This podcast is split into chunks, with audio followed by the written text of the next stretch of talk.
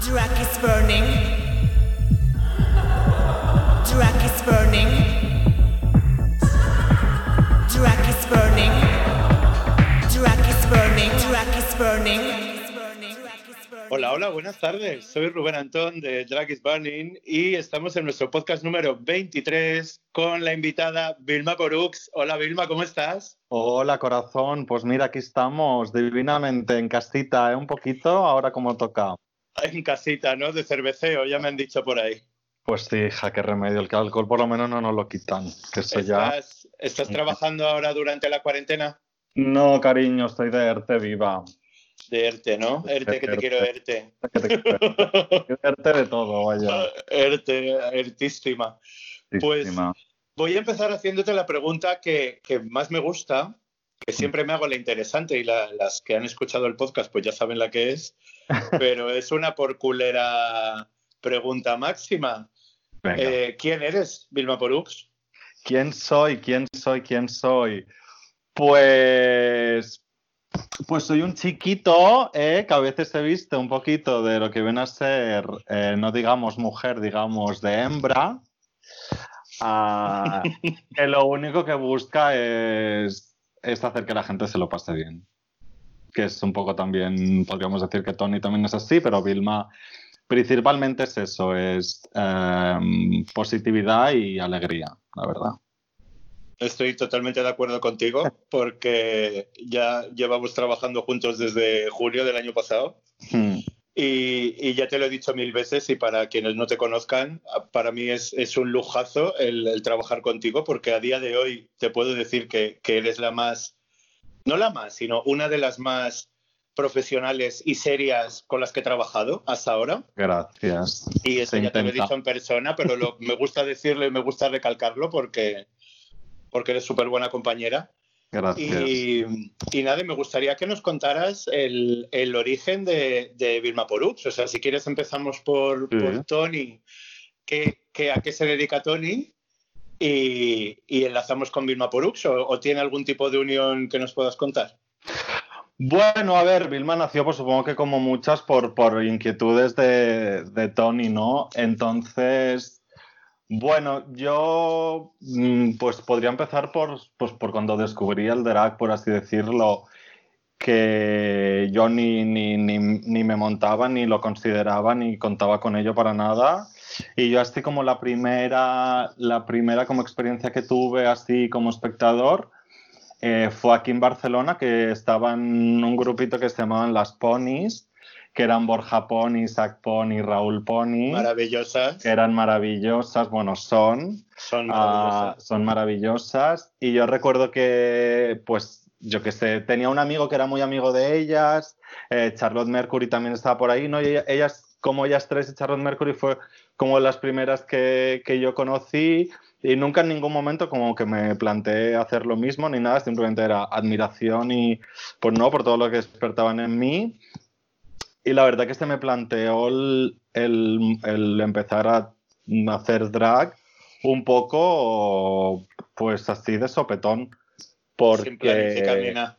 sí, un poco así, nos vino, bueno, a mí, a Diora y a, a Sito, un amigo nuestro, eh, por parte de Igor y Kingdom, me acuerdo que fue al principio, antes de que llegara al Rita Barcelona, entonces lo ¿De qué año estamos hablando más o menos? Uf, esto que sería el 2. Yo, yo acababa de volver de Londres, que yo estuve viviendo allí, que allí también estaba en aquel momento viviendo Raúl Pony, y había ido a alguna fiesta donde él trabajaba y demás. Y esto fue al volver, que sería el 2000, 2000, espérate, yo tendría 23, 24 años, pues 2000, no me sale ahora qué número era, pues 2014. Oye, es que mira que estoy del 90 y es fácil contar los O años. sea, ¿tú has coincidido en el espacio-tiempo con Débora Hombres en Londres? No, bueno, sí que coincidimos, creo, en espacio-tiempo, pero nunca coincidimos físicamente. Vale, vale, vale. Pero porque en yo esa misma época que- estaba ella allí también. Sí, no sé si cuando yo me fui ella vino, porque también se juntó mucho con Raúl Pony. Por eso, por eso te pregunto. Mm. Creo que no llegamos a coincidir, que también estaba la Peque allí, creo, pero no coincidimos nunca en espacio-tiempo, la verdad. Juraría. Bien. Y, y nada, y esto, y llegaba el que trabaje Rita de Madrid a Barcelona y necesitaban pues eh, a promotoras y me acuerdo que estaba Igor y Kingdom de, de promotor y nos comentó en aquel momento éramos amigos suyos y, y nos dijo a nosotros tres que veía que como que nos gustaba, que lo consumíamos, ¿no? También mientras yo estaba en Londres descubrí RuPaul, que estaban en la temporada 4 y era como todo un boom mental y me dijo, oye, ¿queréis montar no sé qué para hacer una rúa, para repartir flyers para el Rita tal? Y dijimos, pues ¿por qué no? ¿No? Y nada, Buena éramos- oportunidad. Exacto, fue, tuvimos mucha suerte, la verdad. Yo siempre digo que se nos plantó así como una super oportunidad delante. Dijimos que sí, aún no sabíamos todo el boom que iba a tener el Rita en Barcelona y se nos presentó esa oportunidad. Dijimos que sí, también para pasárnoslo bien, que al final es un poco lo que importa. Y, y nada, a partir de ahí, claro, íbamos las cuatro, nos llamábamos las Coven. Las Coven. Las Coven. Kingdom. Sí, las Coven Kingdom, no teníamos ni nombre ni nada. O sea, éramos pues cuatro mamarrachas. Bueno, la Igor y sí, porque ella ya llevaba tiempo, pero las demás éramos pues tres mamarrachas que íbamos con ellas, ¿sabes? Y, y nada, y de ahí pues empezamos a ir a las fiestas, ¿no? Porque también hacemos promoción, nos ponían en la puerta, así hablando con la gente, me acuerdo yo y con Diora que nos conocimos en aquel momento y luego nos decimos, bueno, somos mejores amigos hoy en día. Y ahora lo más. Dios, lo más, nos poníamos ahí en la puerta a vacilar a la gente, me acuerdo pidiendo DNIs, que es como nuestra broma preferida. y, y a partir de ahí, bueno, los que llevaban el Rita nos dijeron, oye, vamos a hacer un concurso para que no solo actúen las de Madrid, sino que actúe gente de Barcelona. ¿Y por qué nos presentáis? Y dijimos, pues venga, va. Total, que quedamos terceras, creo, no me acuerdo ahora en qué posición, pero me acuerdo que estábamos Luna Diva, Silfi de Boajev y nosotras, que tuvimos la oportunidad de actuar. Entonces actuamos, me acuerdo, fue un Rita de estos que hacían especial de noche en el teatro principal. Ah, Maravilla. Fue una maravilla. Hicimos, bueno, una intro, salimos vestidas de, de guardia civil con el tricornio, hicimos el show de las, de las Spice en, en los Juegos Olímpicos y nada, fue un éxito, la verdad. Y entonces a partir de ahí, pues es que en aquel momento no había como tantas, tantas drags en Barcelona. Y enseguida tuvimos un montón de suerte y nos llamaron de un montón de sitios. Y estuvimos en, en La Troya, que vinieron a hacer eh, varias fiestas aquí a Barcelona y en el pueblo español. Luego también empezaron una fiesta que se llama Guateque, en, ahí en el City Hall, que también estábamos, es- bueno, yo estuve en todas las en todas las que se hicieron, vaya. Luego también conocemos a los de la Rebujito, ¿sabes? Es- Era como que estábamos por todos lados, pues tampoco había tantas y bueno, supongo al ir en grupo pues llamaremos la atención o yo qué sé. Y yo me acuerdo que al principio, o sea, había semanas que trabajábamos en plan jueves, viernes, sábados y domingos había Rita. Qué ¿sabes? locura porque, porque en esa época estábamos en plena crisis. Totalmente, pero sí que es verdad que fiestas había bastantes. Me acuerdo que fue cuando se empezó a poner como un poco de moda las T-Dance, estas de domingo tarde. Entonces cada domingo había algo y, y la verdad yo, yo siempre digo que tuvimos mucha suerte. Y a partir de ahí, pues luego tuve que hacer un parón porque estaba estudiando y me centré más en lo que es mi carrera. ¿A qué Y- te dedicas profesionalmente, aparte del drag? yo soy ahora mismo, soy profe en, en una escuela de diseño de moda, donde, bueno, en el mismo sitio donde estudié. Supongo por intensa, pues después de graduarme me dijeron, vente para acá. no, y porque trabajarás bien también. Bueno, porque No, porque yo siempre digo que todo, yo todo lo que hago me lo tomo en serio y yo siempre digo, eh, mi lema siempre ha sido, si se hace, se hace bien y si no, no se hace, ¿sabes?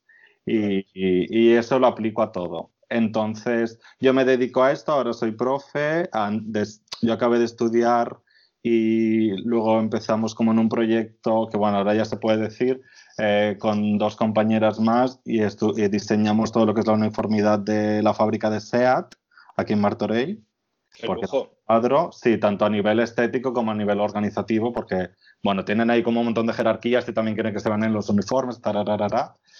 Entonces fue un año que... proyecto yo- muy bonito, ¿eh? Además. No, fue muy guay. A ver, he tardado mucho, porque esto te digo ahora dos años y ahora, ahora se puede decir, porque era como un poco que se tenía que probar, aprobar y, bueno, burocracias del mundo heterosexual, como decíamos nosotros. Y, y nada, y esto, y luego me fui a Ámsterdam, a Iris Van Herpen, que estuvo haciendo unas prácticas súper guay. Y la verdad que me había olvidado como un poco del drag. Pero como que volvió a resurgir aquí en Barcelona, me daba a mí la sensación de que estaba como resurgiendo, que sabes que volvió a haber un montón de cosas, que volvió a haber un montón de niñas que empezaban ahora, sabes que eran divinas, sabes, y volvió a, levantar como eso en mí, que siempre había tenido ganas, pero como hacía tanto tiempo que no lo hacía, eh, digo, la gente ya se habrá olvidado de Vilma y demás, me daba como un poco de apuro. Y la verdad que hice el comeback y la verdad que no me puedo quejar para que engañarnos. Qué maravilla, qué maravilla. Pues a mí me, gustaría preguntarte por el nombre de, Vilma Porux, porque me parece brillante. ¿Cómo surge el nombre de Vilma?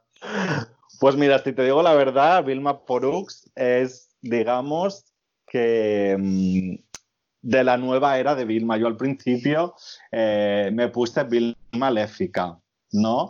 Por el juego de nombres de Bill, Maléfica, ¿no? De Léfica por, Lefa, ¿no? Para que engañarnos. Vale.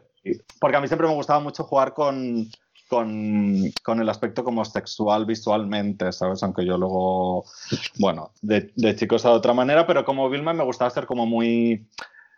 No explosiva, pero me gustaba mucho enseñar, ¿sabes? Muy zorra, muy zorra, dilo. muy zorra, vaya. Entonces yo me puse Vilma Maléfica. ¿Qué pasaba? Que es que todo el mundo siempre se confundía y decía Vilma Maléfica y me daba un coraje que no podía, porque digo, la gracia del el nombre es el, el léfica. El léfica y no el maléfica. Y no es maléfica, ¿sabes? Aunque juegue con el de esto. Total, que con, con Diora también como en ese tiempo tampoco se montaba ni nada, siempre teníamos como la espinita de, ¿sabes? De cambiarnos el nombre, de hacer algo. Y yo en mi vida real, de, o sea, en mi vida de Tony, yo soy una persona muy del cachondeo, de los juegos de palabras. Siempre es como que alguien dice algo y tengo que hacer yo la pullita encima, ¿sabes? Tengo que hacer la broma, que a veces me odio yo a mí mismo, pero así soy. Y entonces me parecía que Vilma Porux, ¿sabes? Que también viene porque mi madre siempre decía eh, el Bix Vaporux lo decía fatal, ¿no? Bueno, como todo el mundo, que luego cuando descubrí cómo se llama realmente, todos lo decimos muy mal. Entonces yo me acuerdo que siempre me hacía mucha gracia como mi Decían Bix. Bix Vaporux, Viva Porú, ella decía Viva, Porú, el Viva Porú. Entonces de Vilma, Vilma, Vilma, eh, un día me salió Vilma Porux y lo vi escrito, lo puse, lo comenté con mis amigos, nos encantó, qué risa, jiji. Digo, ay, sí, me queda súper bien, ¿no? Por cómo soy. Y como aún ni había ni hecho el comeback, por así decirlo, ah, pues dije, oye, pues este es el momento, digo, porque tampoco me conoce tanta gente, igual las que me conocían de antes, el nombre tampoco era tan importante igual como ahora. Sí, porque estamos hablando que en esa época las redes sociales tampoco estaban tan, tan en auge, ¿no? Exacto, no, yo tenía una página de me gusta de estas de Facebook que, no, mentira, no era ni de me gusta, era un perfil que ya ves tú, y me cuesta a mí llevar el mío y me hice yo otro. Y tampoco, tampoco importaba tanto, ¿sabes? No, no se veía tanto como ahora lo que dices tú en Instagram, ¿no? Que sí que te pones tu nombre y es tu nombre de perfil y todo el mundo ya te conoce por este nombre. Claro. Y, el, y el, crear un, un, personaje drag como, como barbuda en ese momento, ¿qué, ¿qué, qué, se te pasó por la cabeza para decir, no me quiero quitar la barba? Pues mira, yo lo tengo muy claro desde el primer momento, digo, yo la barba no me la voy a quitar. También porque como la primera ya te digo fue algo así casual, eh, fue como un poco de, digo, a ver, mmm, no me la voy a quitar para repartir unos flyers, ¿sabes? Claro. ¿Y qué pasó? Pues que a la gente pues le gustó muchísimo y a mí en consecuencia pues me gustó más porque así no me la tenía que quitar. También en aquel momento yo me acuerdo que en el Rita estaba Benedita Bondage, que también ella llevaba como la barba. Ahora sí, llevaba el perfil de la cara, exacto antes llevaba el bigote y todo, ¿sabes? Ya no tanto el mentón. Y, claro, yo me acuerdo que cuando lo vi, digo, coño, digo, pues se puede, ¿eh? claro que se puede. lo único que me tocaba un poco el coño, por así decirlo, a ver, me tocaba y no me tocaba, ¿sabes? Lo que pasa que en aquel momento era lo de Conchita Wurst, era como muy, muy reciente, ¿sabes? Y todo, todo se ve con la barba y todo el mundo decía, sobre todo los guiris, bueno, y la gente de aquí también, ay, Conchita, Conchita, y era como en plan de una vez tiene gracia, dos, vale, tres ya no, ¿sabes? Claro. Y ya era como la broma en plan de, sí, soy su prima, no sé qué. Yo me acuerdo con, con, la época de Conchita que a mí me hizo mucha gracia porque ya estaban las Juanetes en Madrid. Y, y, claro, yo cuando vi a Conchita Burs, todo el mundo estaba flipando con la barba y yo estaba ya tan, tan acostumbradísimo a verlo mm. que no me parecía que fuera nada que, que como como asombroso, ¿sabes? Era como, vale, pues es una cosa más, la primera vez a lo mejor te impactas, pero claro, yo no recuerdo la primera vez de, de ver una drag con barba, ¿sabes? Yo tengo como un Exacto. referente que diga, la primera vez que vi a alguien con barba sí que me acuerdo de, de las Juanetes que, que desde el principio llevaron la barba y ahora, pues mira, ahora tenemos también a, a- ahí lo diré, a las dramas de honor Exacto. y hay un, un montón de, de travestis con barba que me parece lo más. De hecho, de las primeras veces que yo me monté, me monté también con la barba que me vestí de novia. Con mi amiga la Shakira de Madrid nos vestimos de novias para el orgullo porque ese año de orgullo eh, querían eh, como echar para atrás eh, la ley del, del matrimonio. Entonces. Claro, entonces dijimos, oye, ¿qué te parece si nos vestimos de novias y vamos de novias barbudas? En plan, que a la gente le dé un cortocircuito con nuestros vestidos de novia por la Gran Vía de Madrid y bien barbudas y sin depilar, ¿sabes? Y, y fue una fantasía. Yo te estoy hablando de esto fue antes, bastante antes de Conchita. Sí. A lo mejor, pues yo qué sé, hace poco publiqué la foto en Instagram. No sé si ha sido hace hace 10 años o, o incluso a lo mejor más, ¿sabes? Mm. Y la verdad que fue una fantasía porque a la gente le encanta ver esos, esos contrastes, ¿no? Y esos Sí, a la gente le, a la gente le encanta, ya te digo, yo para mí al principio no fue algo como premeditado ni nada, para mí me salió como de forma natural, en plan, pues me tengo que maquillar, pues me maquillo de barba para arriba. Y ¿Sabes? la mierda al contouring. Claro, no lo, pens- no lo pensé tanto más allá como de voy a hacer algo que tal, ¿sabes? Lo que pasa que para mí era como algo, a lo mejor por lo que dices tú, no, porque yo también ya conocía a los Juanetes, a lo mejor lo había visto más y para mí no era nada como tan guau, ¿sabes? Pero sí que a la gente le impactaba mucho. Yo me acuerdo que al principio sí que me, sí que me, me rasuraba un poco más el pelo de, de lo que son las piernas, ¿sabes? El pecho y tal pero luego con el tiempo me di cuenta, digo, que es que en realidad no me, no me hacía falta para, para no llegar a ser femenino, que al final es lo que a mí me gusta un poco, que pese con el pelo, con la barba y con todo, ¿sabes? Como hiperfeminizarme, pero con el pelo que ya tengo, ¿sabes? Yo.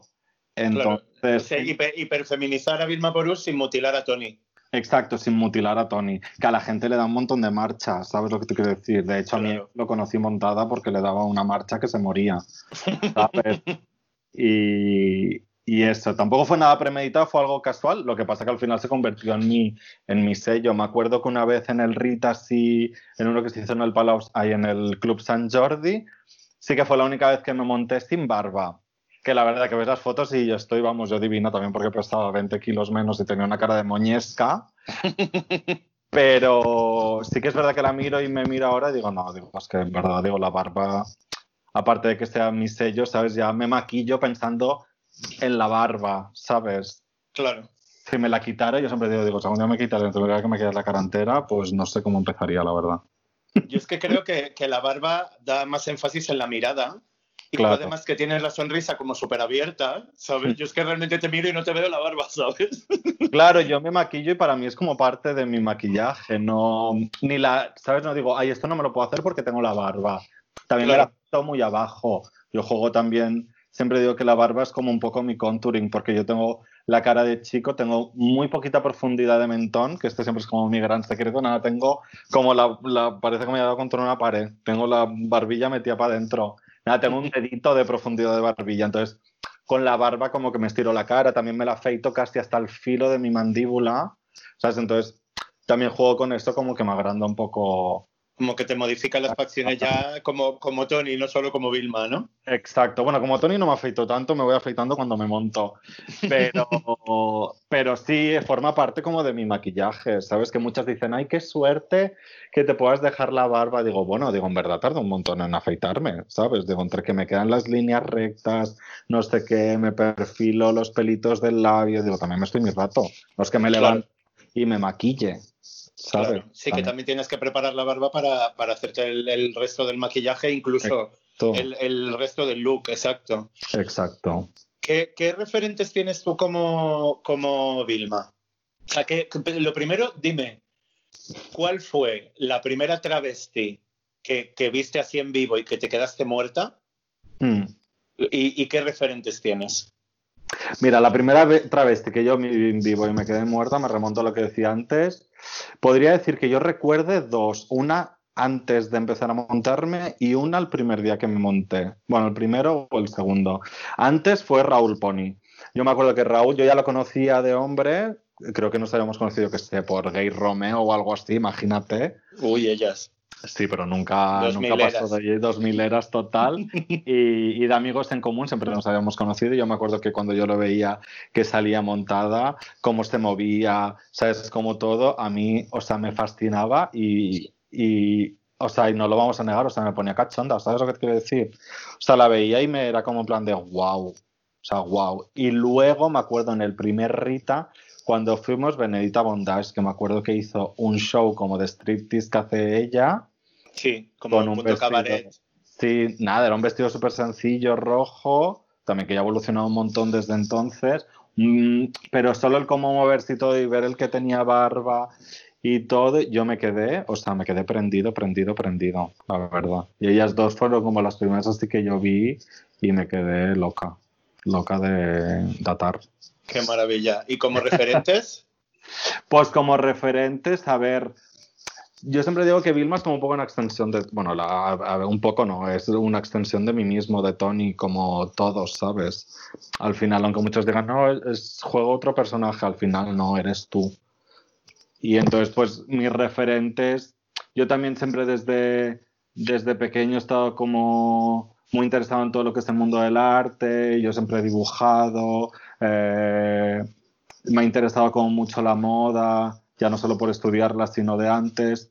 Entonces, pues así mis grandes referentes de toda la vida y que hoy sigo viendo y, y digo, ay, yo también quiero esto, pues serían, yo que sé, pues obviamente, pues como cualquier maricón, pues Lady Gaga, obviamente, porque es como, hoy en día igual no tanto, pero sí que en su momento fue como... Lady Gaga fue muy transgresora, como, Muy como Bio Queen, que transgresora. nadie lo entendía. Claro, y era como en plan de Dios mío, una mujer travesti, ¿sabes? Luego Alexander McQueen, por todas las puestas que hacía en escena, todos los looks que hacía, eh, ¿sabes? Galeano para Dior también, Galeano siempre ha sido bien marica. claro, bien marica y todo lo que hacía, las poses, todo, la extrema delgadez, ¿sabes? Que era como en plan de, buah, nos volvía locas, ¿sabes? Luego todo el mundo al, al modo variano también me inspira un montón y me apasiona.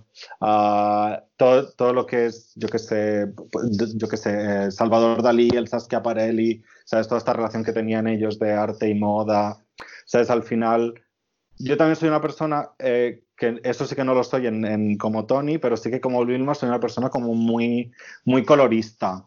¿no? Igual todo lo que a mí me gusta, que yo a lo mejor he ido haciendo durante mis trabajos fuera de, o sea, mis trabajos profesionales de persona, eh, todo eso que, que igual no puedes hacer o que en la carrera no sentía igual tanto la necesidad de hacer tanto drag porque podía mostrar como mi creatividad en, en proyectos y, y demás, Vilma es como el proyecto en el que plasmo todo lo que, todo lo que me interesa, no todo, yo que sé, mezclar un montón de prints, utilizar un montón de colores, eh, ¿sabes? Todo, todas estas, toda esta hiperfeminidad que a mí me, me apasiona, ¿sabes? Eh, O sea, tú trabajas, Vilma, como, como si fuera como tu propia obra de arte.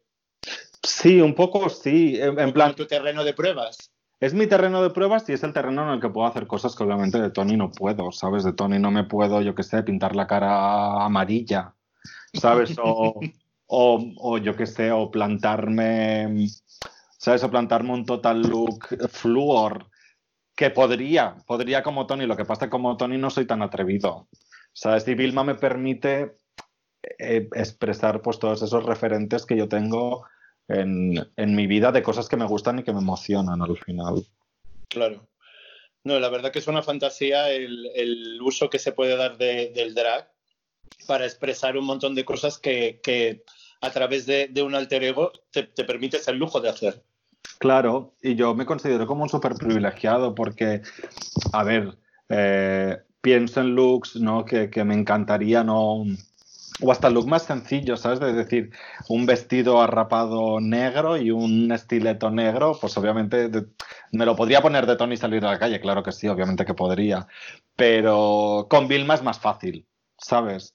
Pero porque a Vilma ya la tienes más que, más que entrenada. Claro, Vilma está ya. Bueno, no te creas, ¿eh? yo no hay día, yo no hay día que no me monte y que no salga nervioso a la calle. Siempre, a la calle o al escenario o a donde sea.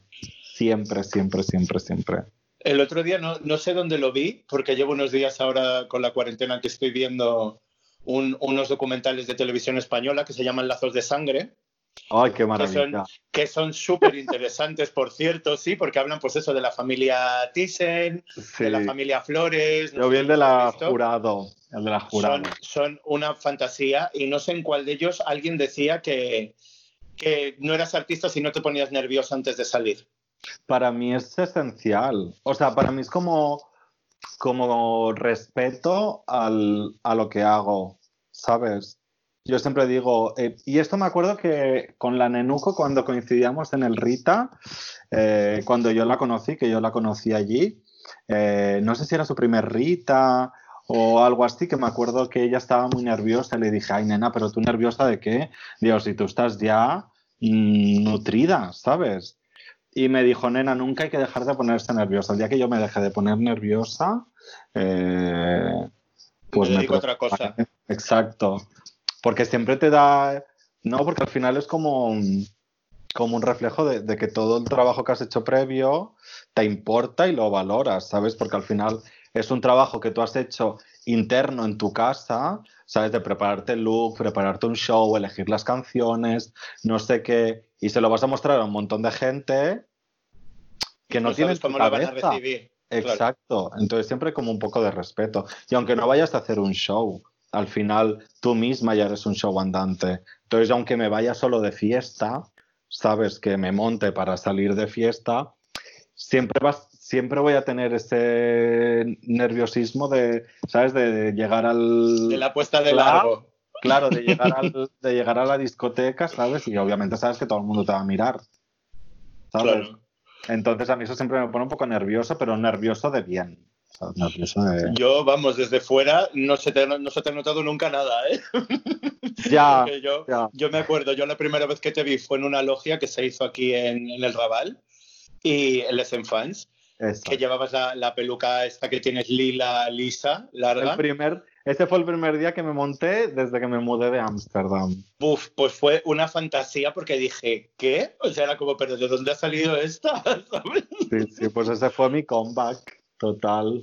Qué fuerte, que creo que fue como mayo o algo así del año pasado, abril o Sí, mayo. porque sí, yo volví, yo volví de Ámsterdam en enero. En enero fue eh, la Fashion Week en París, como hasta el 24 de enero estuve en, en París y el 26 o así me volví, pues sí, puede ser que fuera por ahí. Sí, Los yo me- siguientes meses. Me acuerdo, me acuerdo perfectamente de, de- de ese día que yo dije, pero madre mía, porque yo flipaba, digo, joder, si llevo un montón de tiempo moviéndome por aquí, por. Barcelona, y claro, era como, ¿quién es? Que lleva tremendo lucazo que me pasó igual con las comadrags cuando llegaron de Colombia, que las vi también en la K y me quedé como diciendo, pero ¿de dónde, de dónde habéis aparecido tan montadísimas? Porque- ¿Dónde habéis salido? ¿Dónde habéis salido así? Exacto, ¿sabes? Que es como, ¿cómo es posible que no os haya visto en mi vida? ¿Sabes? Era como, Claro. como ese, ese puntazo ahí. ¿Y qué recuerdos tienes de, de tu época en Londres y en Ámsterdam del drag? Pues mira, yo cuando estaba en Londres fue antes de empezar a montarme y digamos que en Londres fue como un poco cuando lo descubrí. Y bueno, cuando lo descubrió, cuando me empezó a interesar más, porque ya te digo, eh, esto, antes de ir allí conocí a Charlotte Mercury, Alex Mercurio y las ponis y demás. Mercurio, que es maravillosa también. Akira Shimai y mm, a las Shimai las conocía también porque las había visto yo en City TV, en Vitamina Ena, que me acuerdo que también estaba las Sonsoles, creo que se llamaba. Ah, bueno, había como una, una mujer que hacía drag así como de drag conservadora. Y, y en Londres fue cuando conocí un poco lo que es el drag, ah, cuan- saliendo a fiestas en que trabajaba la Pony allá, no me acuerdo, Room Service. Room Service, me acuerdo que se llamaba, que era una fiesta que era como muy famosa porque te hacían unas fotos así que luego modificaban el fondo y tal, y solo se iban como 25 fotos por noche, no había como un fotocall, subían 25 fotos por noche, y si subían una tuya tenías que ser considerada, vamos, la más guay de la fiesta. Y yo tengo que decir que yo tengo una foto de esas. Y Yes. entonces, entonces allí me acuerdo que estaba la Raúl Pony, eh, estaba la Judy Harsh que pinchaba, eh, había amigas de la Pony que ahora no me acuerdo, no me acuerdo porque soy horrible con los nombres. Y allí fue cuando descubrí un poco el drag, casi como más underground o, o más que no importa tanto parecer una mujer tal cual, ¿sabes? Sí, como menos folclórica, digamos. Exacto, menos folclórica y algo así como más juvenil, más moderno, más transgresor. Y, y en Londres, la verdad, fue eso, porque si te digo la verdad, mientras estuve allí, que estuve un año y medio o así, no salía de fiesta apenas. O sea, mi vida se dedicaba a trabajar, trabajar, trabajar, no saber en qué día vivía y no olvidarme el paraguas porque si no me ponía perdido. ¿Y en Ámsterdam? Y en Ámsterdam, claro, lo de Ámsterdam ya fue más reciente. Yo ya me había es que, es que es una ciudad maravillosa. pero una ciudad estado Varias maravillosa. veces allí Pero y me lo he pasado muy bien. Yo siempre digo, si pudiera coger todo lo que tengo en Barcelona, incluida mi familia, amigos, mi trabajo, todo, y moverlo a Ámsterdam, o sea, es que me quedaba ya a vivir, pero infinito. O sea, me parece una ciudad. Y es una ciudad también que, pese a los pocos sitios que tiene de fiesta, porque es una ciudad tan pequeña que al final los sitios gays se remontan a una calle. Pero hay una cantidad de drags y de drags que son increíbles, o sea, que son un espectáculo. Yo me acuerdo, eh, nosotros mientras estábamos allí, vinieron unos amigos y fuimos a ver un, un show que hacían unas cuantas de RuPaul, Aquaria, Eureka, Mayhem Miller y un par más. Y salían también drags locales de allí de Ámsterdam. Me acuerdo que salió Madame Madness, que es una, una travesti también así barbuda, que es un escándalo.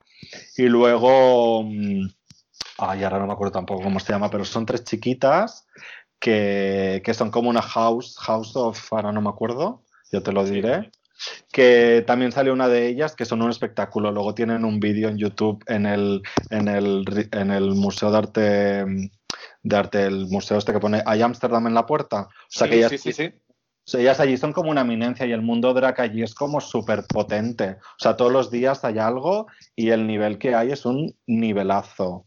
¿Sabes? Y yo cuando estaba allí me quedé flipando y pensé, digo, coño, digo, una ciudad tan pequeña, digo, y tienen un montón. Yo tenía el recuerdo de que en Barcelona antes de irme no había tanto o no había tanto concepto o tanto tan visualmente atractivo, por así decirlo.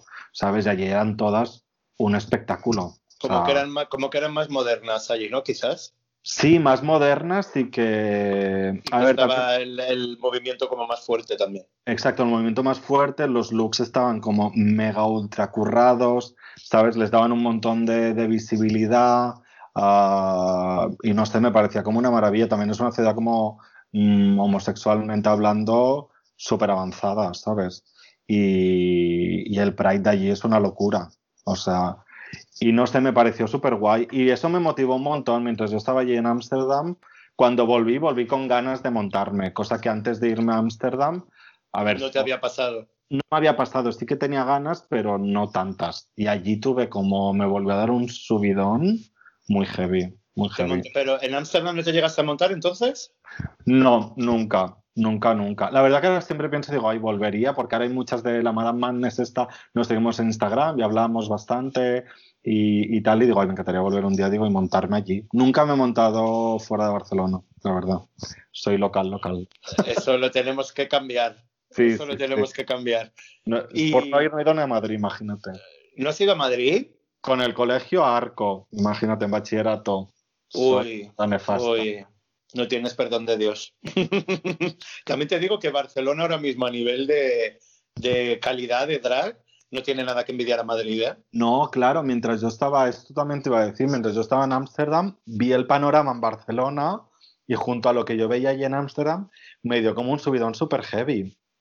¿Sabes? Digo, jolín, qué guay, hay un montón de chicas, igual no eran nuevas, pero yo no las conocía. También yo seguía un poco en contacto porque Manu, Ácido Gorgona, es, es ahora mi compañero de piso y es amigo mío desde que yo volví de Londres y que yo nos conocimos, que él, él aún hacía drag. Me acuerdo que él era como muy fan nuestra en, en Rita y luego empezó a salir con un amigo mío y nos hicimos muy amigos. Entonces yo siempre estaba muy vinculado desde, aunque yo no me montara, por, por ácido. Y yo veía que me hablaba un montón de gente, había un montón de gente que yo no conocía de mi época y me motivaban un montón. Digo, jolín, qué guay.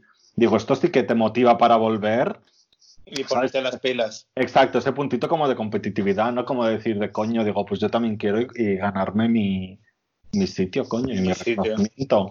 Claro. Bueno, es de decir que, que en plena cuarentena, cuando cambié de página el calendario de Drag Burning, de repente fue como ¡pum! Abril. Y dije, ¡ay! Por favor, digo que nos ha tocado Vilma y Ácido de cuarentena. De cuarentena, aquí estamos de cuarentena las dos, nos hemos peleado ya siete veces. Madre mía, me parece poco, ¿eh? Para todo lo que llevamos de cuarentena y lo locas que estamos, también te lo No, digo. la- me la quiero como me la quiero como a nadie, la verdad. Pero claro, es que hija, aquí encerradas, pues que quieres, somos dos, al final somos dos caracteres. Dos Claro. caracteres. Claro, no, no, no, pero que, que si yo viviendo sola me vuelvo loca y no me aguanto, pues no me quiero ni imaginar con alguien. Imagínate cinco.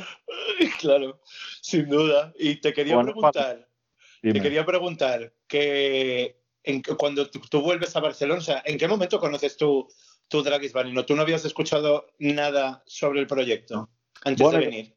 Sí, yo mientras estaba allí en Barcelona, ay, mientras estaba allí en Ámsterdam, perdón, lo vi.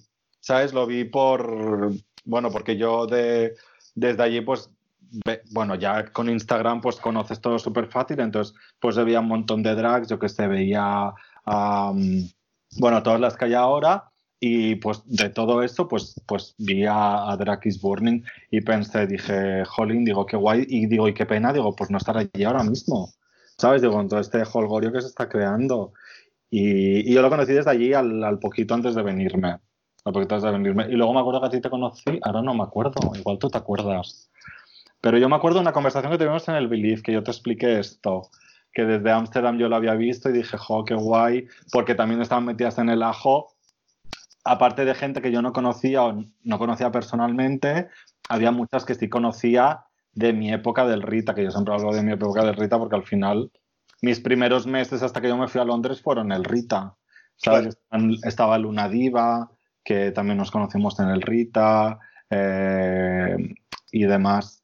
Y Gala Von Rich, que también la, la conocía de, de... Porque de hecho Gala Von Rich y yo somos hermanos porque ella también es como, digamos, hija de Igor y Kingdom. Somos hermanas de sangre. Ah, mira, eso no sabía yo. Sí, sí, sí, somos hermanas de sangre, somos Galamon Rich, yo y Queen Lola Bae, somos las tres. Bueno, y, y Diora Vela, las cuatro. Qué maravilla, qué maravilla, me encanta. Y hablemos de en el momento en el que vuelves a Barcelona y de repente se empieza a mover el ajo, porque yo recuerdo cuando montamos el karaoke a todo plumón, que tenía muchísimas ganas, o sea, en mi cabeza decía, no puede ser que esta señora no esté encima de un puto escenario o haciendo algo de trabajo como drag. Porque Ya. ya habíamos coincidido en la logia, habíamos, no, en la logia miento, habíamos coincidido en, bueno, sí, en la logia que no estabas trabajando Sí, allí, sí, sí. habíamos coincidido también en alguna fiesta en el Razmataz, me acuerdo, el look Julio Otero, Sí, El pelo flúor. sí. En las cinco. En las cinco Eran las siempre. cinco. En las cinco, Alex y yo siempre hemos estado. Diora y yo siempre hemos estado con los de la Rebujito, que somos muy amigos tuyos. Y en, en las cinco siempre, show o no, porque hemos hecho algunos shows, siempre, siempre hemos estado allí. siempre vais. Y me acuerdo de, de ya haber coincidido en varios sitios y yo decía, no puede ser que con los lucazos que me lleva no esté trabajando como drag y no esté haciendo nada, ¿sabes? Era, me pensaba incluso en un primer momento como que no tenías intención de, de trabajar, que te montabas por pasártelo bien y punto. Sí, bueno, a ver. Sí, siempre. Yo a las logias, por ejemplo, que dices que me viste allí, yo a las logias desde la primera que fui, desde que llegué a Barcelona, a todas fui montada hasta que se me dio la oportunidad de, de actuar allí. Yo siempre a todas fui montada, no por nada, pero sí que obviamente si no te dejas ver, pues no te van a ver. Claro. ¿Sabes? Esa es como mi, como mi mentalidad. Y yo tuve la suerte eso de que tú contaste conmigo para el karaoke y luego a partir de ahí pues de la logia, luego mm, también compañeras que yo conocía de antes o nuevas que había conocido me llamaron para actuar en Belief o para actuar en, en varios sitios y la verdad que yo, pues mira, mm, igual no es suerte porque Manu siempre me ha sido siempre me dice, no, no es suerte, es que te lo curras y pues el trabajo pues da sus frutos. Pero bueno, también es un poco estar en el sitio, en el lugar y, y demás. Y yo me considero en ese sentido pues un poco pues afortunado de que se me ha visto con buen ojo y, y yo hice mi comeback y al poco ya estaba trabajando otra vez hasta el día de hoy. Claro. Para mí fue una maravilla porque yo dije, la quiero rescatar de entre los muertos, fue mi frase. Claro, Digo, De quiero hecho- subir a mismo un escenario y al karaoke. me acuerdo que yo me puse cuando me me abrí el Instagram que digo, venga, va, lo vamos a hacer bien. Digo, me voy a abrir un Instagram y tal y puse vuelta de entre las cenizas. Me Pues claro. Digo, porque yo, ¿sabes? Mucha gente me decía, ay, eres nueva, tal y cual. Y digo, bueno, no, digo, nueva no, digo, nueva para ti. Pero claro, había mucha gente pues que de antes no me conocía, obviamente. Claro. Muchas que yo, sí. ahora durante la cuarentena pienso en el karaoke todo plumón y se me, se me cierra la garganta. Ay, mira me que. cierra la garganta porque, porque lo pienso y digo, hemos hecho cinco fiestones allí de la hostia, cinco fiestones en el Ocaña, que tú has estado en tres, si no recuerdo mal.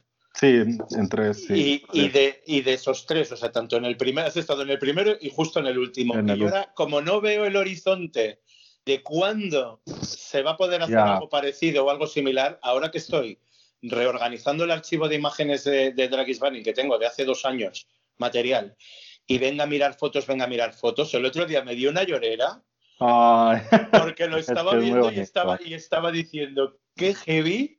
Llorera de, de- que no sé ni por qué, yo creo que porque estamos trastornadas de la cuarentena también. Fue como, estamos todas a flor de piel. sí, sí, como el momento este en el que dije, madre mía, digo, ahora que, que nos están diciendo que no, no, que mínimo un año, que vete tú a saber cuándo abren los clubs y cuándo abren los sitios, vete tú a saber cuándo puedan abrir otra vez locales donde podamos hacer eventos y demás, qué vamos a hacer. O sea, tengo tan claro que cuando vuelva no va a volver de la misma manera, que ya te digo que estaba viendo las fotos y, y estaba, y venga a llorar, y venga a llorar, pero lloraba y me reía a la vez como, como los bebés, ¿sabes? En plan, que Claro, no sabes ni, ni por qué lo estás haciendo y era como, madre mía, qué subidón. qué totalmente. subidón. Yo siempre digo que en el karaoke es de los sitios en los que mejor me lo paso. Ya te dije yo en su momento, cuando me dijiste para el primero que yo me apunto a un bombardeo, porque otra cosa no digo, pero yo siempre ah, me apunto a un bombardeo, vaya. y lo mismo me pasó en su momento con Guateque, que nos escribió Jordi Droboy a unas cuantas, y fue como en plan de venga para adelante. ¿Sabes? Digo, venga para adelante con toda. Tú, ¿A Y- ti te daba miedo subirte a cantar encima del escenario? Claro, yo no- mucho respeto. Yo no había cantado claro. así en directo en mi vida. ¿Sabes? No había ido a un karaoke. Bueno, había ido igual a algún karaoke, así tengo como un leve recuerdo como de muchísimo más joven, pero cantar ni loca, ¿sabes? Pero luego ya mal. hasta que, hasta que me pusieron el bandido y me vine arriba.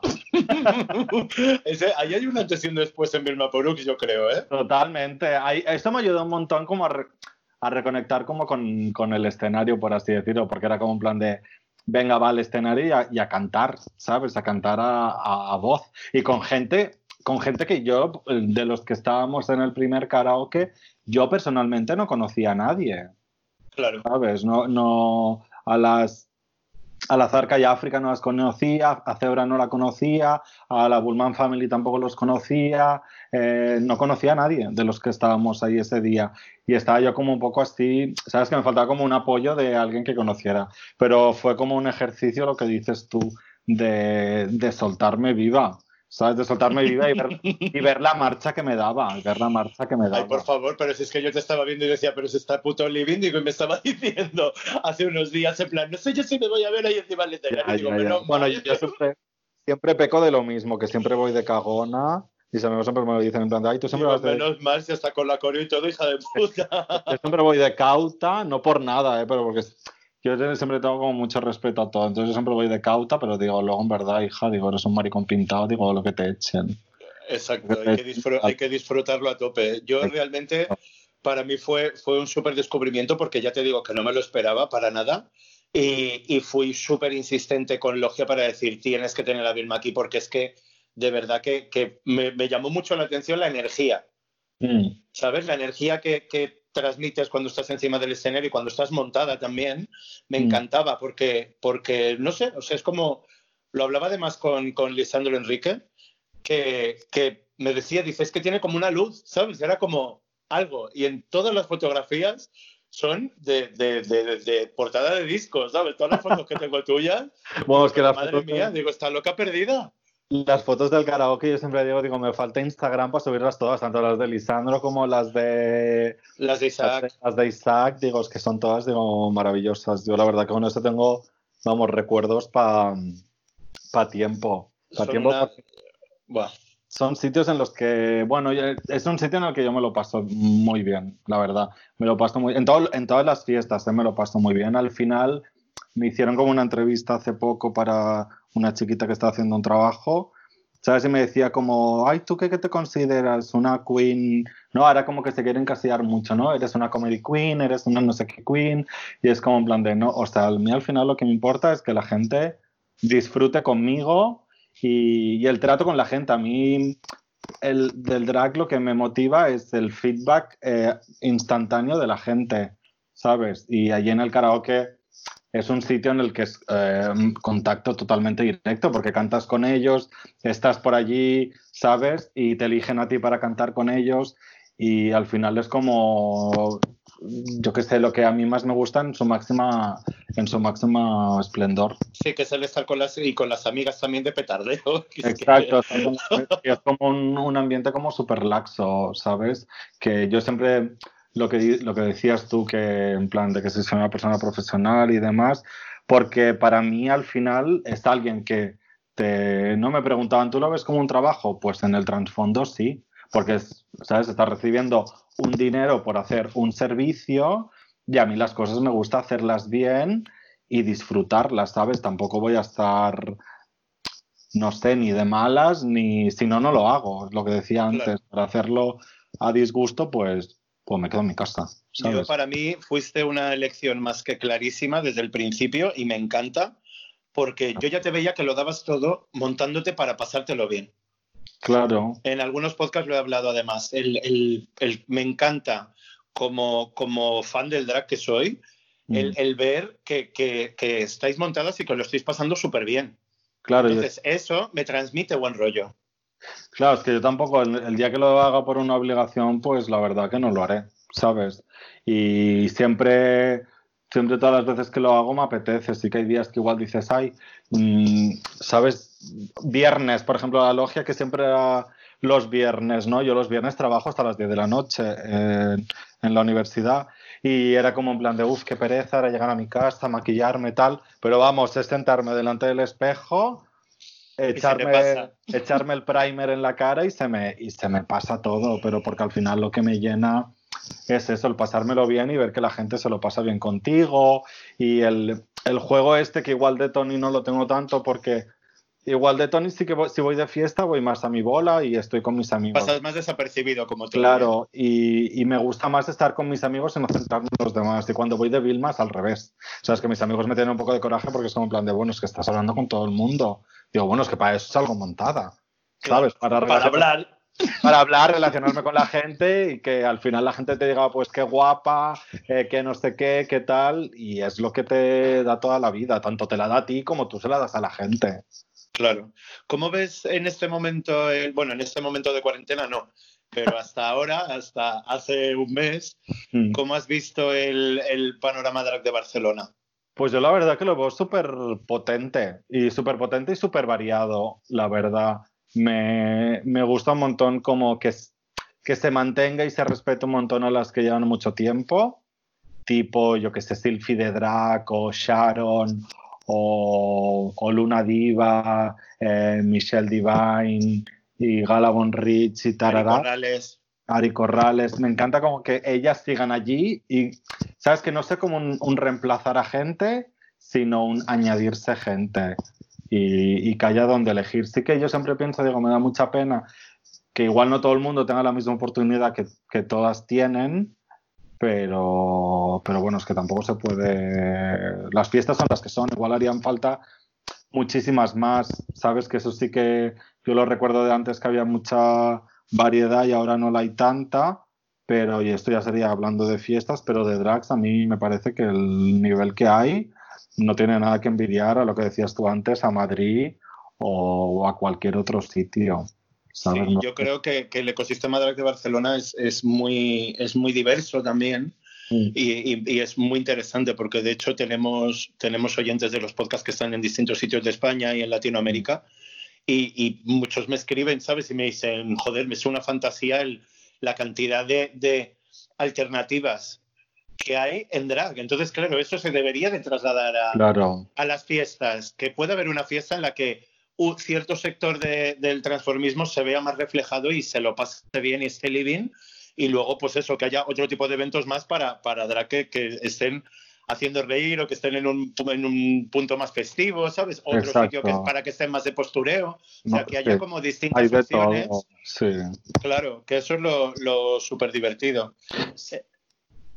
Dime, dime. Ah, vale, que sí, que No, me, no, me he no. quedado así como que ibas a hablar y me he quedado así, digo, uy, No, porque estaba pensando ahora en voz alta, digo, no, en verdad, digo, sí que hay un montón para toda la cavidad de tipo de drags que hay. Yo que sé, tienes pluma, tienes uñas y dientes, tienes el Futuroa, tienes la logia, tienes un montón de sitios y hay un montón de, de personajes súper diversos, ¿no? Y Barcelona también siempre se ha caracterizado un poco por, por este punto un poco transgresor y igual un poco más atrevido y luchando un poco contra lo convencional.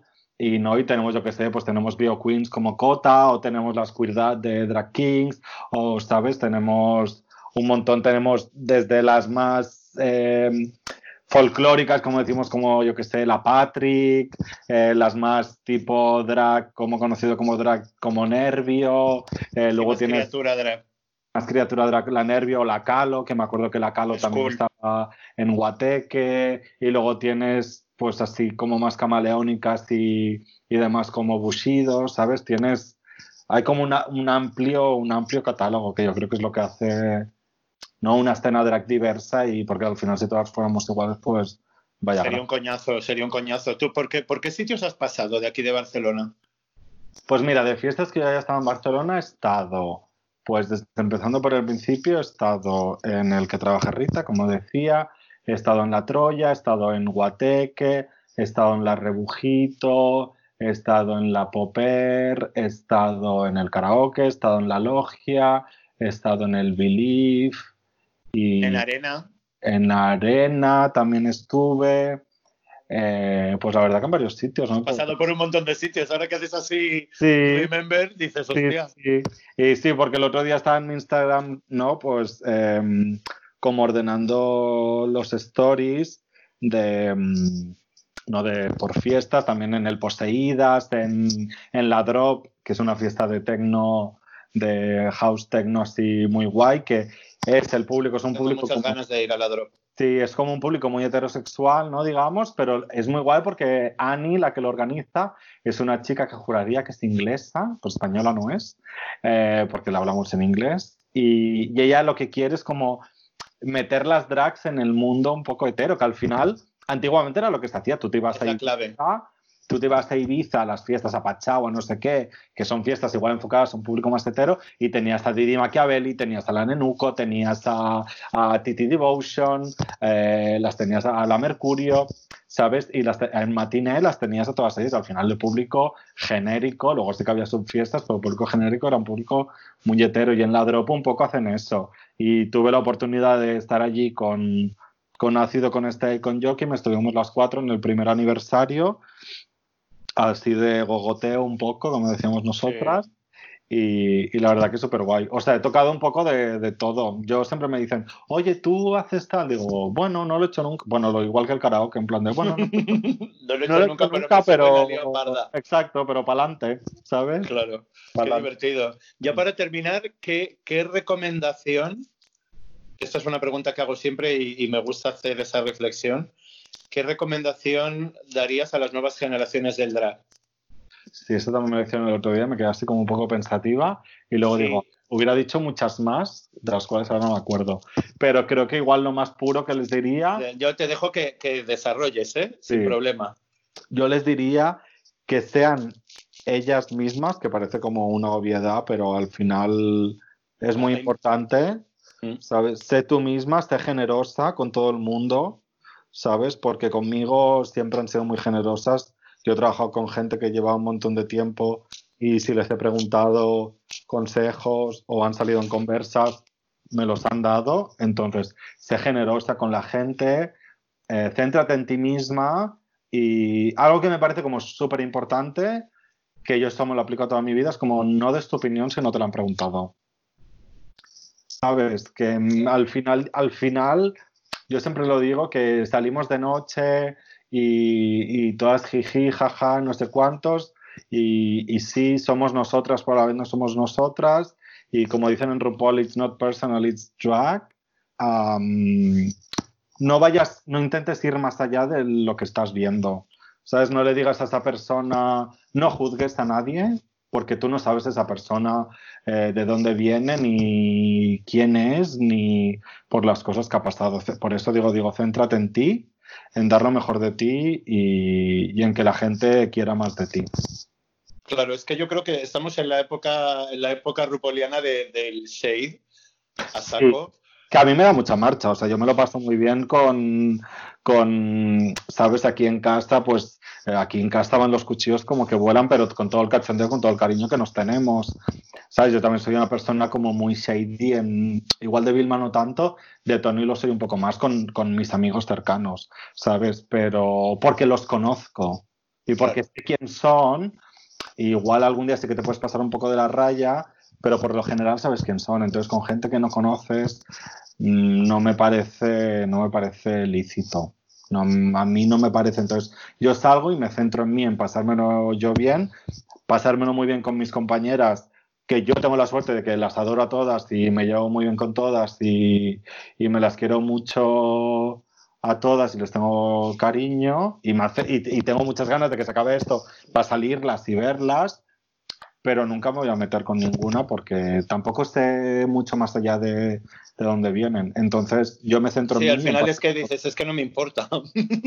un poco sí, un poco sí. Yo como Tony también siempre soy un poco en este sentido. Digo, es que al final digo, pff, si no te conozco y demás, o sea, igual te quiero conocer, igual no. Pero que no te quiere conocer no significa que me caigas mal. ¿Sabes? Igual es que lo que ya conozco de ti ya me está bien. no me des nada más. Claro, no, me de- no, igual sí que surge. ¿eh? Yo en este sentido también como Tony a veces digo, Tony, te pasas. ¿no? De que si conoces a alguien nuevo, pues me da como un poco de pereza. De Vilma no tanto, pero de, de Tony sí que como la gente nueva me da como un poco de... Uf. Pero que luego al final es más por, por inseguridades y cosas así y demás. Pero como Vilma, eso, en plan, céntrate en ti y, y en hacérselo pasar bien a la gente que al final la gente va a las fiestas en las que estamos, ya sea de fiesta o está trabajando, y la gente va a pasárselo bien.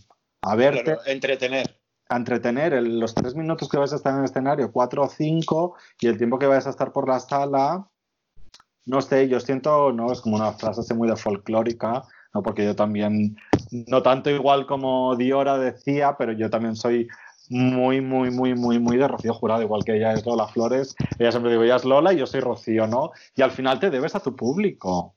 Claro. ¿Sabes? Y, y Rocío Jurado al final tenía este personaje en el escenario, ¿sabes? De, de una persona súper mega teatral, mega no sé qué, y, y las entrevistas que daba y cómo trataba a la gente. Pero porque al final esa gente está ahí por ti. Y tú estás ahí por ellos. Y no se para que olvidar. Y no se te tiene que olvidar. ¿Tienes en, en mente alguna anécdota que te pasara graciosa en algún momento? Como Vilma, Sí. eh, graciosa en sentido... Graciosa o alguna anécdota así que recuerdes que digas, vaya momentazo. Bueno, pues lo que te decía antes, a mi ex lo conocí de Vilma, la verdad.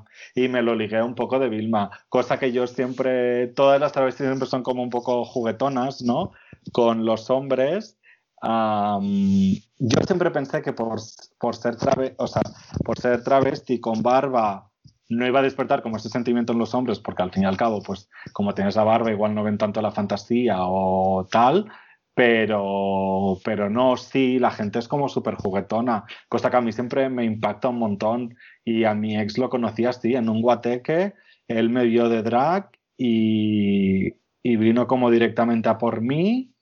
Y yo en ese momento era como en plan de no quiero nada contigo, ¿sabes?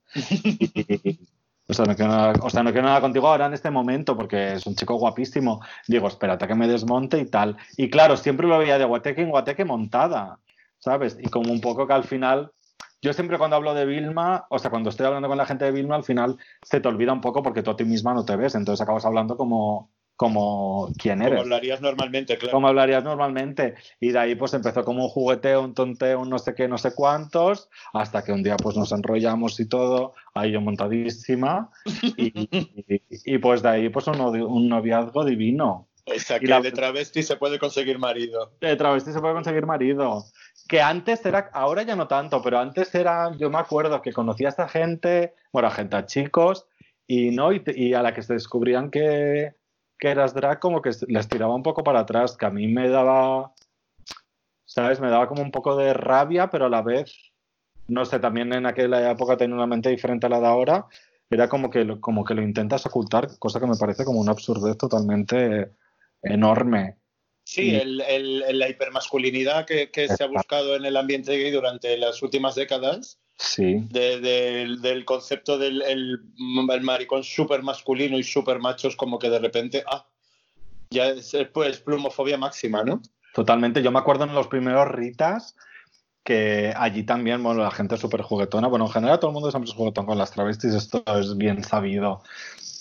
Pero yo me acuerdo que en el Rita hacíamos nuestra, no, nuestro trabajo y yo luego me desmontaba y me, me quedaba como Tony y iba en busca de los chicos que me habían buscado como Vilma. A dar una puti ¿Sabes? vuelta. Exacto, a dar una puta vuelta. Y más de uno, obviamente, pues me había llevado.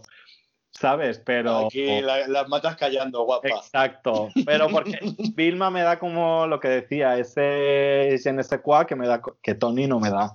Entonces, como al principio lo utilizaba un poco en ese sentido. Ahora, obviamente, no me acuerdo. O sea, no me acuerdo. Ahora me he equivocado de verbo. Ahora no me oculto, ¿sabes? O sea, yo conozco a un chico y en el primer día, si sale la conversación, pues yo le digo que soy Vilma, ¿sabes? No, no tengo ningún problema.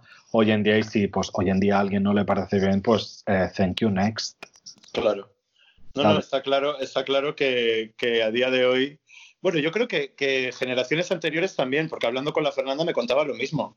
Que, Mm. que al final hay, hay una parte del sector como que envidia esa dualidad de- del drag Y esa libertad. Lo, critica, sí, lo critica como de forma sistemática y eso mismo genera admiración por otro lado, ¿sabes?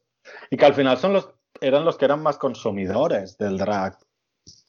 ¿Sabes? Claro, sí, Eh, como, como, como una admiración mal gestionada. Sí, exacto. A ver, yo también siempre digo que últimamente han cambiado mucho las cosas súper rápido en súper poco tiempo. ¿Sabes? Porque estoy hablando de hace, ¿qué? Siete años. Tampoco es hace tanto. Pero. Es casi una década, ¿eh? Claro, bueno, sí, a ver, sí, en verdad es una década. Pero bueno, yo creo que en este sentido la sociedad está avanzando como súper rápido. Y, y hoy en día a veces sí que me sale a mí hacer como un backpedal o algo así. Digo, hija, qué estúpida eres. Digo, sí, hoy en día, pues, ¿qué más da? ¿Sabes? Y al que no le guste, pues, chao pescado. Claro. ¿Sabes? Sí, es como lo del hablar en masculino en femenino, que a mí me hace mucha gracia. Yo me Uh. llevo mejor con la gente que no tiene esos prejuicios. Uy, mira, yo es De, que no- "Ay, a mí no me hables en femenino, es como, uy, ya nos vamos a Eh. llevar mal. Como no es por ti, es por mí que no te aguanto. ¿Sabes? Yo siempre, lo digo, yo siempre lo digo, digo, yo es que no, no me puedo referir a nadie que sea, es que no puedo, o sea, me sale en femenino totalmente. Es que hasta en el trabajo con los alumnos, ¿sabes? Yo tengo alumnos, por ejemplo, a, que mira, es muy gracioso porque compartimos nombre, a, Vil- a Vilma Tesoro, que es, es la hermana de Dafne Tesoro. Em, y él es mi alumno, ¿sabes? Y nos hablamos, y yo en clase, o sea, yo en clase cuando le explico cosas le hablo de femenino. Y tengo alumnos que son, que son gays, que hemos salido de fiesta, que me los he encontrado de fiesta, y yo les hablo en femenino. No es, ¿sabes? No es- para mí no es, una- no es que sea en un ambiente festivo o en un ambiente de ocio ni nada, simplemente, no sé, es que me sale así. Es que antiguamente se llamaba de femenino al rey, porque era su majestad, ¿sabes? Claro. Y los tacones, los tacones se inventaron para los hombres y los vestidos se inventaron para los hombres. Es como, no sé, Sí, en un momento de la historia se giraron, se giraron las cosas, pero realmente no tiene sentido. no tiene sentido alguno y es como, yo qué sé, a veces, es- no sé, hablando con, es que me sale hablando con, hasta con mi familia, me sale hablar en femenino en plan de, ay, estoy harta o estoy cansada. que a mí me pasa igual, yo creo que estamos ya, ya no tenemos marcha atrás. Totalmente, digo, es que no, no por... Sí que alguna vez me he encontrado a alguien que me diga como, no me hables en femenino y en ese momento como que el cerebro me hace un clic y digo, eh, ¿qué pasa? Es la deconstrucción mental total. Ya Claro. para terminar, terminar, terminar, terminar del todo. Terminal, digo, madre mía, terminal. yo. Yo sí que estoy terminal, ya enferma terminal. Que Abril Cerral, ¿qué, qué, qué piensas que nos espera para después de la cuarentena? ¿Qué, qué sensación tienes tú y qué, qué, qué crees que podemos hacer para, para levantar esto cuando volvamos a, a esa cierta normalidad que nos quieren vender? Bueno, hasta cierta normalidad que el otro día me leí un artículo de que nunca iba a volver a ser como antes y me dio una pena increíble. Pero a mí me invade la incertidumbre. Lo que pasa, me gusta un montón eh, todo lo que se está haciendo ahora de, de un montón de directo. A ver, digo que se están haciendo, que yo no me he involucrado en ninguno. Pero me gusta un montón todas estas cosas que se están haciendo desde directos, en plan de que se conecten y charlen, o de que hagan shows en, en directos, las fiestas, ¿no? Que se están como reinventando y haciendo cosas. Y me parece como algo súper bonito y, y, me da como esperanza de que no se está perdiendo ¿no? El, el, interés en nosotras al final, porque estamos todas un poco como yo tenía un bolo ahora el 5 de mayo y obviamente ese bolo no va a pasar, ¿sabes? Claro. Y tenía otros en abril que tampoco van a no, no han pasado y no pasarán. ¿Sabes? Y te queda como una incertidumbre en plan de cuando vuelva, volverán a llamarme, ¿sabes? Digo, o volverán a ver fiestas desde las que puedan llamarme, o qué va a ser de mí, o se de mí. Por eso estamos ahora todas como locas, en plan, yo me compré que si el foco esté circular de, de bloguera en casa, eh, claro, para darle contenido a la gente al final, porque es lo que digo todo el rato, lo haces por y para la gente, ¿sabes? Y entonces es un poco no dejar de verte hasta que esto vuelva un poco a su normalidad. Yo espero que en algún momento lo vuelva lo veo un poco lejano por todas las cosas que se están diciendo. Eh, mira, yo tengo mi abono del primavera que me va a dar mucha pena no ver a Pablo Vitar, pero tampoco se sabe qué va a pasar con las fiestas, mm, yo que sé, Logia, Karaoke, el Believe, mm, Popper, Bananas, todas estas, tampoco se sabe qué va a pasar. Yo espero que en algún momento vuelva a la normalidad, o... pero me gusta que se nos esté teniendo como en cuenta las drags para seguir haciendo cosas, ¿no? Que muchos, muchos locales están organizando festivales online o fiestas, yo que sé, como poseídas que están haciendo ediciones eh, online. Directo. Motivar sí. a la gente, ¿no? Al final es, es motivar un poco a la gente y un poco a nosotras que nos hemos quedado todas como un poco en incertidumbre, porque al final hay muchas que su mayor fuente de ingresos es esta ¿sabes? Yo por suerte digo, digo, yo por suerte tengo mi trabajo, pero tampoco quiero perder esto, porque yo considero que ahora mismo estaba como en el, ¿sabes? Viviendo mi momento. En un buen momento, claro. Estaba en un buen momento y yo no quiero perder este momento y quiero pensar que no lo voy a perder. Bueno, yo te digo desde aquí que por mi parte, cuando todo vuelva a la normalidad, tú ya sabes que yo siempre cuento contigo y voy a seguir haciéndolo. Gracias. O sea no, que el sitio que todavía no sé dónde ni de qué manera, ni si será en medio de la calle, ni si será claro. encima de una farola, ni si será dentro de un autobús con el techo abierto. Todavía es... no lo sé, pero pasarán cosas porque, porque no podemos dejar que esto se venga abajo. No, lo guay es también que esto también está sacando un poco lo mejor de la gente. Que yo también soy una persona como muy positiva en este sentido y que siempre me gusta ver un poco como el lado positivo y me gusta que la cuarentena está despertando en la gente cosas guays, ¿sabes? Eh, como, yo que sé, un poco más de humanidad, ¿sabes? Que se está un poco perdiendo. Y el valor por, por las personas y por las personas que somos nosotros, las drags, detrás de, del canecalón, ¿sabes? Claro, me hace gracia lo de la humanidad. Yo creo que humanidad y olor a humanidad también está generando la cuarentena. Totalmente. Yo tengo un montón de amigas que me decían, estoy en casa y llevo dos días sin ducharme porque como no sudo y no hago nada, digo, tía. Mira, yo me ducho más que nunca ahora porque ya es como mi rutina, en plan me levanto, me ducho, no sé qué, luego por la noche a veces incluso se me olvida porque ya no sé ni en qué día vivo y me vuelvo a duchar. Como... No. Desentradas vivas. Muchísimas gracias, Vilma. A ti, mi amor. Por regalarnos tu voz para el podcast y, y por contarnos toda tu, tu, trayectoria, que me parece que es maravillosa. Gracias. Y que nos queda mucha Vilma por disfrutar. Así que muchísimas oh, gracias.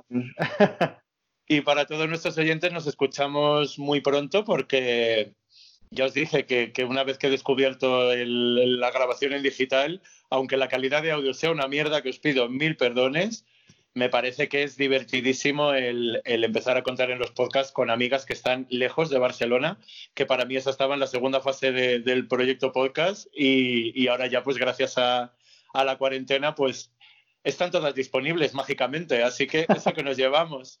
Un besito para todos y nos escuchamos pronto. Buenas tardes.